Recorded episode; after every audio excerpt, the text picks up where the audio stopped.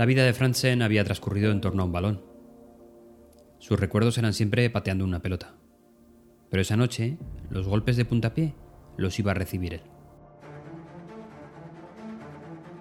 Se acercaba la medianoche del 2 de octubre de 1977. La fiesta que había organizado su asesino y su amiga había durado ya muchas horas y se habían quedado sin alcohol. Y salieron a la aventura de conseguir más bebida que pudiera prolongar el fin de semana. El hombre usaba zuecos en los pies, reforzados con hierro en el talón y en la puntera. Confundieron la casa de Fratzen con la de un amigo. Probablemente su borrachera ayudó en la confusión. Franzen abrió la puerta con dificultad, debido a su prótesis ósea, y sosteniendo una muleta en la mano derecha. No está nada contento de que lo visiten a esas horas precisamente. Con malas formas, los visitantes reclaman su bebida, y Franzen les cierra la puerta bruscamente. El joven no acepta que lo rechacen, y con todas sus fuerzas abre un agujero en la delgada puerta de una patada. Luego mete la mano por el agujero y abre la cerradura desde dentro. Juntos, el hombre y la mujer entran en la casa. Agarran del pecho a Fratzen y recuperan la muleta con la que el hombre cojo intentaba defenderse. Los dos jóvenes arrastraron al hombre mayor a la sala de estar y lo acomodaron en una silla. Mientras ella le agarra fuertemente, el joven de 25 años patea una y otra vez contra el cuello de Fratzen. Los zuecos de hierro fundido hicieron el resto. No encontraron ningún licor, salvo dos botellas de cerveza, y salieron de nuevo a la calle. Eso sí, se marcharon con el dudoso honor de haber asesinado a una leyenda del fútbol noruego.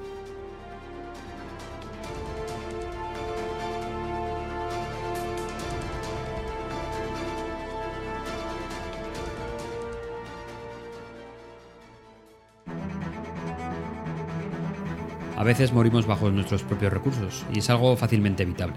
A veces menos es más también en las presentaciones, y lo vamos a argumentar con dos ideas. Las diapositivas individuales tienen la resolución más baja de cualquier formato de presentación. Para evitar abrumar una sola diapositiva con demasiado contenido, solo hay espacio para un texto mínimo y un número muy reducido de elementos visuales. Estos elementos visuales que podemos colocar son texto, tablas, gráficos, fotos, diagramas y vídeos. Primera regla. Si podemos transmitir el mensaje con uno solo, sería lo ideal, pero tomemos como reto en hacerlo con un máximo de estos dos elementos. Optimizar los elementos visuales de las diapositivas es como elegir los mejores ingredientes para una receta sencilla. Como solo se utilizan unos pocos elementos, la calidad de esos ingredientes tiene un impacto tremendo en el producto final.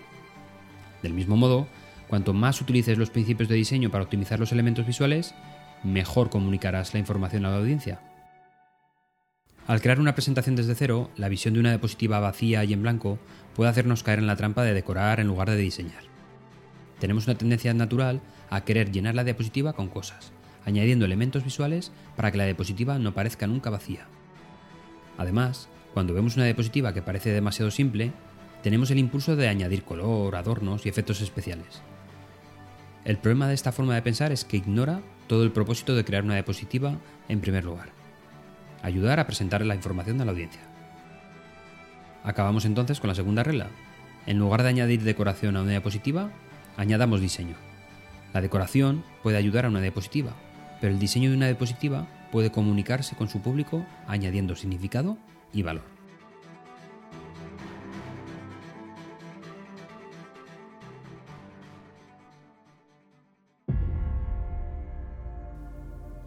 Franzen fue asesinado a patadas por un intruso en su casa el 2 de octubre de 1977.